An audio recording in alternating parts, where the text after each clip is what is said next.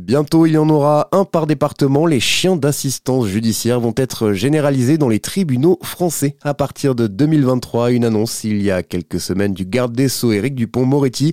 Des chiens aux compétences bien particulières avec nous pour en parler aujourd'hui. Florian Offray, chargé de mission recherche et développement pour l'association Andy Chien. Bonjour Florian. Bonjour. Ces chiens d'assistance judiciaire, vous les connaissez bien puisque c'est vous qui êtes à l'origine de leur développement en France. Vous travaillez pour l'association Andy Chien, c'est l'association qui assure la formation des chiens d'assistance judiciaire dans notre pays.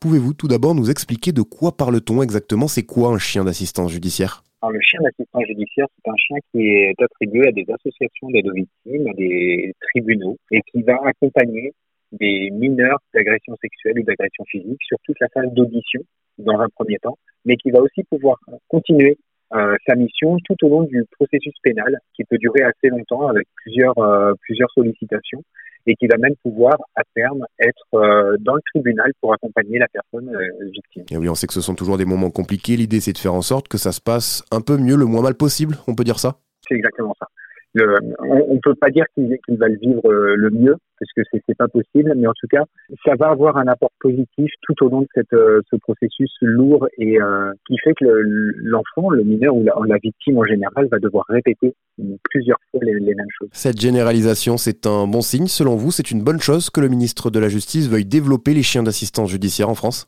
Alors pour nous, effectivement, c'est extrêmement important. C'est quelque chose qu'on espérait, mais pas, pas aussi rapidement. Euh, on en avait beaucoup parlé euh, à l'époque avec euh, avec des magistrats.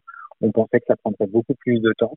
Et là, on a on a eu la chance d'avoir le regard du ministre de la Justice qui qui a trouvé l'expérimentation extrêmement positive et, et qui souhaite le généraliser. Donc, on va pouvoir mettre en marche toute la toute l'ingénierie de formation pour pouvoir avoir un maximum de chiens compétents et remis à des professionnels compétents. Alors vous parlez d'une expérimentation, c'est donc un dispositif qui a été testé et approuvé. Comment ça s'est passé?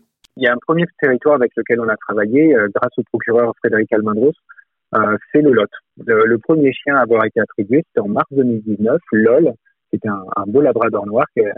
Il a travaillé de mars 2019 jusqu'à mars 2020 en étant le seul chien développé sur le territoire. Très rapidement, les retours ont été positifs. Il a même fallu, dans la première année, euh, calmer un petit peu parce qu'on avait déjà des demandes et le, retour a été tellement positif qu'aujourd'hui, euh, depuis novembre 2022, on est déjà à 10 chiens attribués sur le territoire. Quand on parle de généralisation, ça veut dire quoi exactement? Combien de temps ça va prendre? Ça veut dire que chaque département aura son propre chien en 2023 alors, ça ne sera pas pour 2023 puisque ça nous fait plus de 100 chiens à, à, trouver et à former.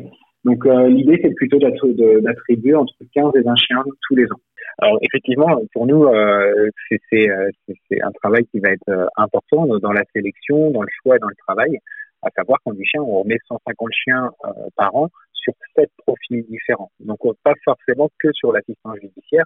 Donc le but, il va être de former les meilleurs chiens dans chaque domaine et de, de tenter de trouver 15 à 20 chiens tous les ans pour les attribuer euh, en tant que chien d'assistant judiciaire. Un chien d'assistant judiciaire, c'est 17 500 euros en fin de formation. C'est important. Alors c'est vrai que le, chiffre paraît, euh, euh, très élevé, mais c'est aussi la garantie d'un travail fin et d'une approche sans, risque pour, le mineur.